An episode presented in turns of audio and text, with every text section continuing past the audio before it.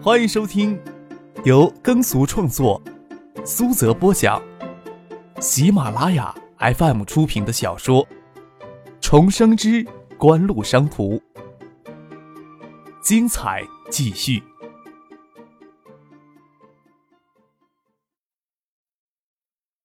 第一百五十四集。许洪博见张克小小的年纪，却对官场里的勾当摸得十分清楚，笑了起来。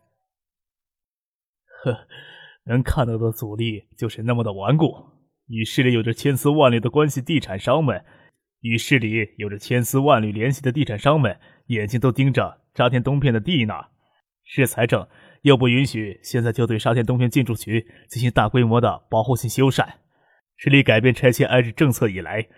沙田东片住宅紧张的住宅户，这时候又开始盼望拆迁改善居住条件了。徐洪博顿了顿，说道：“唐学谦这时候断然提出改变之前的规划方案，一定会失败的，而且还会败得很惨呐。”赶到西城饭店那边，果然剩下爸爸跟唐学谦两个人。张可对唐学谦说：“唐伯伯，要不要咱们请宋书记过来一下呀？”唐学谦点点头，转头对张之行说：“志行，你打电话问问宋培明有没有空。”沙田本来就属于城南区，但是实行旧城改造，就会并入前门贸易区的范围，那就要算西城区的地盘了。因此，宋培明是市里少有反对旧城改造全部拆迁改造成商业区的人。只是他在常委会议上说不上话，就算说得上话，大家也认为他是自己有私心作祟。连沙田这么块破烂地方都不舍得让给西城区，虽然跟杜小山不是外人，但是能争的还是会去争的。唐学谦同意让宋平明参与进来，心里自然也是将沙田东片的建筑群保留下来，关键是采取怎样的方式最为合适呀？唐学谦相邀，多么重要的事情也要撂下。宋平明他人一会儿就赶到饭店，他跟许洪博关系很好。当初还是许洪博向他指明张克在唐学谦、徐学平关系网里的地位，都没有外人。唐学谦简明扼要的跟宋平明介绍了一下情况，说道：“政策性的东西不能反复无常，就算这时候提出来修改沙田旧城改造的方案，通过的可能性也小啊。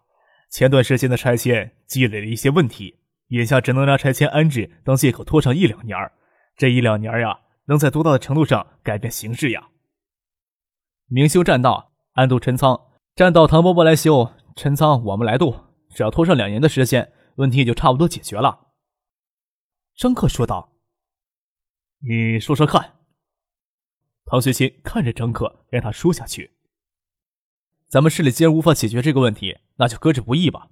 由区来做一些小动作。咱们首先加大对沙田建筑群的研究力度，挖掘沙田建筑群的历史价值，争取在一两年的时间内形成学术上的影响。小批量的确定一些具有保护价值的亭宅，不要太引人注意，也不需要上升到文物的程度。引进私人资金进行产权投资，对这些建筑进行保护性的修缮。沙田东片的旧城改造暂时搁置了，但是为了配合前期拓宽之后的城市形象，城南区就有了借口对沿街的建筑群进行局部的修缮了。宋培明微微摇头说：“哎，别人都认定那片建筑没几年就会全部拆掉了。”区里还投钱进去，别人会骂我败家子儿的。唐学谦笑着说：“这个败家子儿，你还当不当了？”宋培明嘿然一笑，说道：“唐市长让我当，我就当了。”宋培明在城南区逐步建立起来怕而不及的威信，可以说，他要在城南区当败家子儿，反对的声音会少很多。局部修缮沿前期的建筑片儿。至少在外面看来是配合疏港和疏浚工程、前期拓宽工程，暂时性的修缮城市形象的需要。虽然有形象工程浪费钱的嫌疑，但毕竟是动用区财政的资金，市里不会多说什么。张克说道：“关键的还在于开发前期北侧建筑片的商业价值，区里要放宽一些政策，方便转为营业性用房。”徐洪博说道：“城南区域政策宽裕的话。”不如由区财政将前街北侧的建筑片都吃下来吧。现在市民都顾虑那片近期会拆迁呀，就算投资商铺，力度也很有限，会严重影响商业价值的开发。由区财政负责投入修缮之后再进行招商，难度的话就会降低很多了。宋飞明说道：“哎，这样一来的话，别人就彻底把我当成败家子儿了。”张克说道：“这个不会的，就算别人都认为沙田东片要拆除重建，也不会有太强烈的反对声音。区财政收到那片建筑，从商业的角度来说，貌似是最具有价值的。何况那片建筑的性质目前还是民用住宅。”我就不信城南区以民用住宅的成本将这片建筑收到手，会规规矩矩的不改成营业性用房。就算卖给地产商，也是很闲的。宋叔叔就拿这个借口出去说服人，这样一来的话，再投钱进行修缮，别人还都以为城南区无耻的想借用旧城改造，拆迁狠狠的敲地产商一笔呢，而不会认为宋叔叔是败家子儿了。宋培明笑着说：“嗯，那是夸我呀。”张克又说道。风向是慢慢转变的，等这些事情做完之后，那些地产商会发现沙田东片的地已经不是他们能啃得了的了。无论是拆迁的成本，还有社会舆论，都不允许他们在那里投资商业地产了。所谓的明修栈道，暗度陈仓，就是由唐学谦在市里以拆迁矛盾突出为借口，拖住向沙田东片拆迁步伐；由宋培明在城南区以改善城市形象为借口，对沙田北侧的连接建筑进行局部修缮。开发其商业价值，由古建所与海大建筑学院加大对沙田建筑群的研究力度，挖掘历史价值，争取在学术上形成一定的影响。选择一些具有代表性的建筑，引私人资金进行古宅产权投资，进行示范性的修复。两年之内，只要做成这些事情，谁还想再拆掉沙田东片的建筑？除了考虑拆迁成本之外，还要考虑社会舆论到底往哪边吹。当然，做成这些事情也不是那么容易的。宋飞明看着张克说：“这么好的安排是好，可是区财政也没有你想象的那么宽裕呀。锦湖经济考不考虑收购新广场了？新广场的盘子虽然看起来很大，但是相当一部分是银行贷款，差不多三千万就能将新广场吃下来，而且不会让区政府吃亏。也就是说，海域一月就要拿出两千万现金来。”张克摇了摇头说道：“现在还没有那么多闲钱呢。”区里也不需要一下子将钱都投进去，给锦湖一个季度的缓冲。明年春末考虑收购新广场。锦湖与正泰集团的协议要求一年内完成百分之四十的收购，两年完成百分之八十的收购。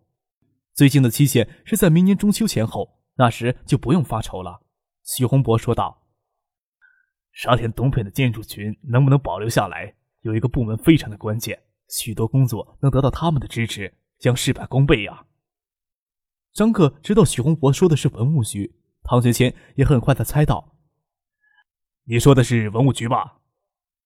宋飞明笑着说：“文物局那帮龟儿子，不带头将那里夷为平地就算好的了，还能指望他们？真要指望文物局，就得将那帮龟儿子全部换掉了。全部换掉，我估计难度非常大。这件事情是张克牵头，张之行就很少说话。”全部换掉的话，难度有点大呀。”张克说道。“文物局下属的拆迁公司是有问题的，首先是违规拆迁，其次财务上也存在一些问题。他们有可能通过转投资的形式，将拆迁所得的巨额利润转移到了外地私人合股的公司里边去了。”唐旭谦说道。“照惯例的话，财政局年前都要挑一两家市直局进行突击审计，今年就重点考察文物局。”如果真存在问题，可以拿掉一两个副职。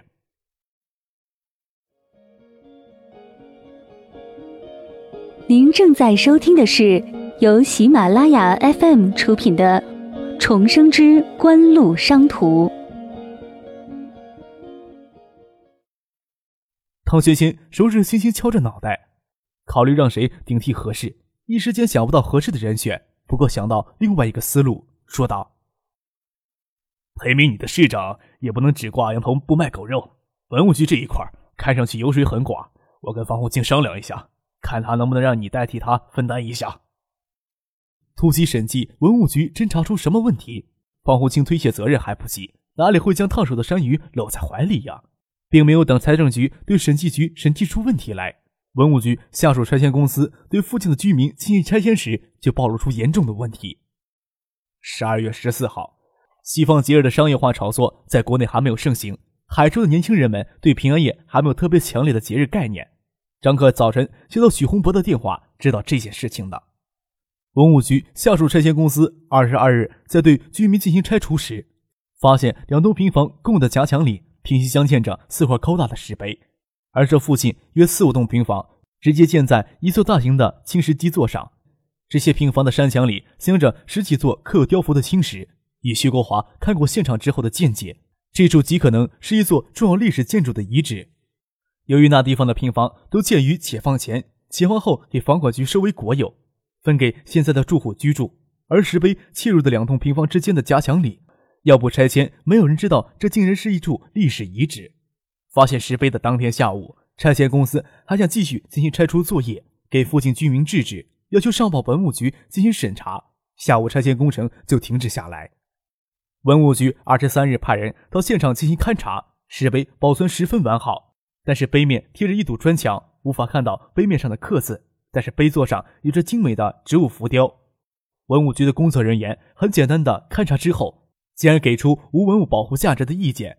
当时徐国华、徐洪波等人闻讯赶到现场，对照历史资料，这里很可能是海州盐监署的遗址。一旦确定那四座石碑就是市区范围内唯一留存下来的宋代遗迹了，怎么可能没有文物保护价值？当场对文物局的工作人员提出质疑。需要进行进一步的文物鉴定。当天深夜，附近居民给推土机碾过的声音惊醒。等他们赶到现场，四座石碑已经给推倒了两块，断成数节，砖墙倒塌，石碑露出正面的刻字，恰恰是宋代盐监署的遗碑。拆迁人员没有理会居民制止拆迁的要求，打算继续将两座石碑继续推倒，给附近的居民拿砖块围攻，才不得退场而去。附近居民担心拆迁公司的人会去而复返。组织了一些人留在现场护碑。清晨时，大约有二十个人骑着十辆摩托车赶来，拿棍棒、砍刀驱赶守碑的居民，导致数十人受伤。他们随后又想将石碑推倒，只是石碑太高大了，他们没有得逞。幸好居民及时报警，他们才不甘心的离开。张赫在电话里尽量用平静的语气问许洪博：“那块地是谁家拿的地？”景城。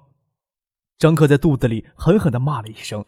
他知道，一旦四块石碑给确定为珍贵历史遗迹，附近相应的区域就会规划为保护区域。他们需要在文化单位拿出鉴定意见之前，将四座石碑推倒，才不会影响他们的商业开发。张克跟爸爸通电话，才知道爸爸已经代表市政府下去调查这件事情了。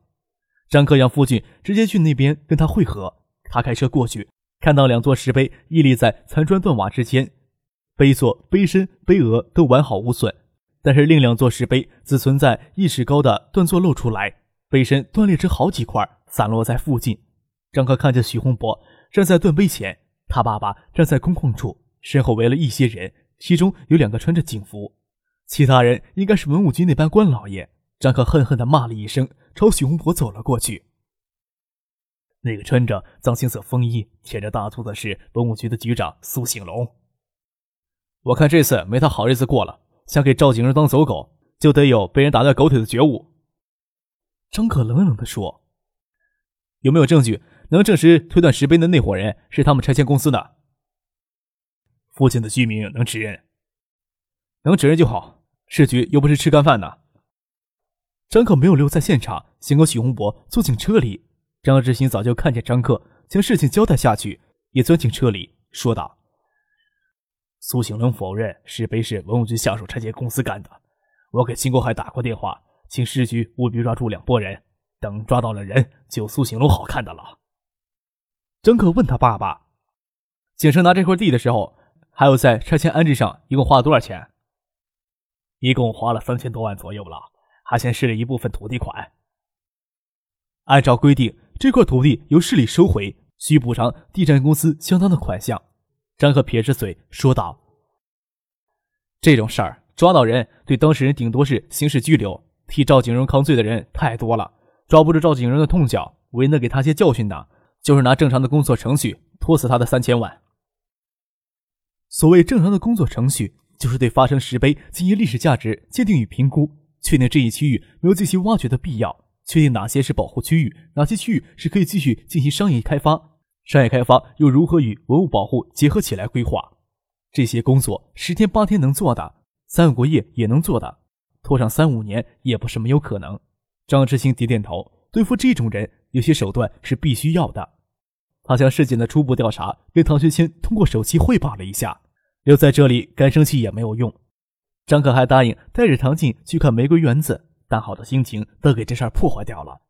能重新回到九四年，张可是多么希望能尽自己的努力，让海州最终发展成一座美丽如画的城市。可惜贪婪、嗜好、掠夺的人太多了。